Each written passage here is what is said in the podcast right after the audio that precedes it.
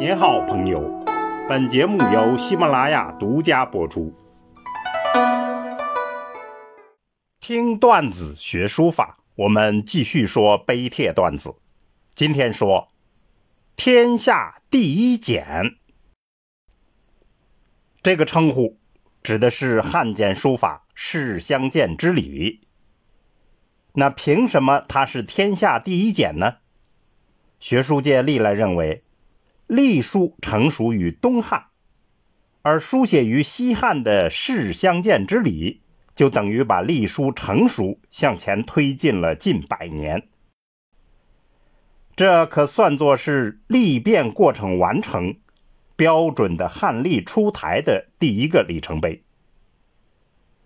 一九五九年，在甘肃武威的汉墓中发现了一批汉简，其中最有名的。就是仪礼简。那么在这个地方，先后还发现了王杖简、医药简等，这就整体被称为武威汉简。武威汉简书写的年代是西汉，是汉王朝最鼎盛的时期。武威是丝绸之路上的重镇，政治、经济、文化融合交汇。于是就为我们留下了这样一笔精彩的汉简书法。仪礼内容是举足轻重的，它是儒家十三经之一。这是春秋战国时期的礼制汇编，《世相见之礼》是其中的名篇，详细介绍了君臣礼仪、士大夫拜谒的礼仪。下来就请大家找到我们文稿中的插图，我们来一起读一下汉简中的“世相见之礼”。世相见之礼，就是士之间互相见面的礼节。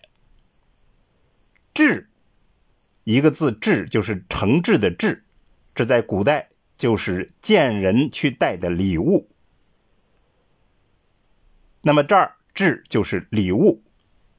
冬用雉，冬天用雉，雉就是野鸡。夏用居，居就是干野鸡，夏天用干野鸡。那么看来，野鸡是当时士相见所带的礼物，标准礼物。左斗奉之，拿的时候要怎么拿呢？要头朝左。端着他，曰就说道：“某也愿见。我是谁谁谁，我想来见您。无有达，可惜没人来通报介绍。某子以命命某见。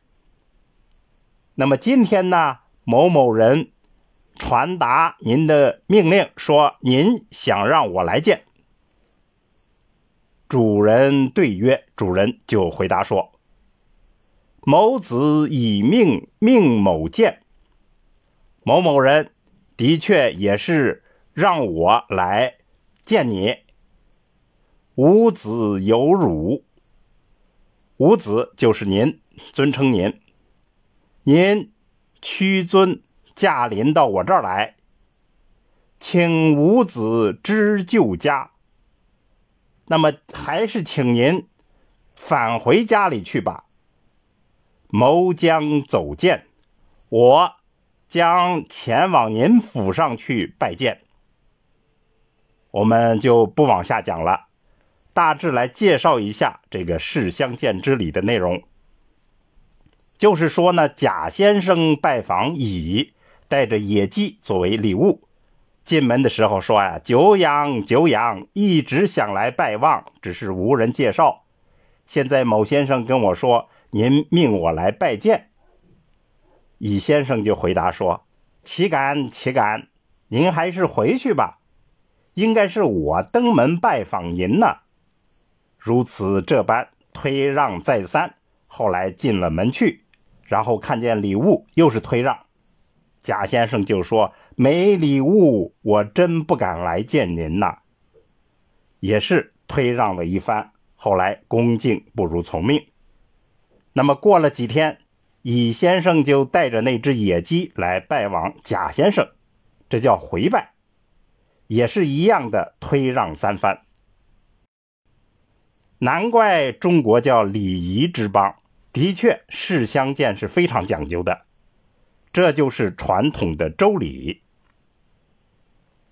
从书法角度来看，事相见之礼可以说是完全摆脱了篆书的形体束缚，字体已经是从竖长变成了横扁，我们所熟悉的隶书特征都非常明确了。也很稳定，也就是说，已经形成了隶书的法度。另一方面，还可以感觉到一种古风的雅致和新风气的活泼生动。其实这里边还留有勤俭的遗风，又初步显示出一些行楷书的笔法，所以非常耐人寻味。具体来讲，事相见之礼的汉简书法，用笔上不再是篆书的缘起缘收，而较多用了方笔，还有标准的燕尾，比较多的用中锋，瘦硬中间见筋肉，美而不俗。点画的提案灵活变化，尤其是收笔出锋很尖锐，变化而富有力度。刚劲豪爽，节字上朴实平正中，追求一种放逸不拘，看似不经意的随手而书，又规矩森严。对于后代学习隶书的人，过于死板僵化的书写，这应该是很有启示的。章法上别具匠心。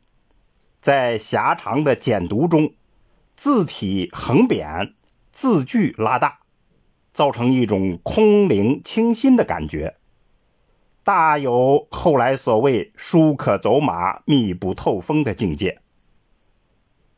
这也是为后来成熟的隶书提供了范本。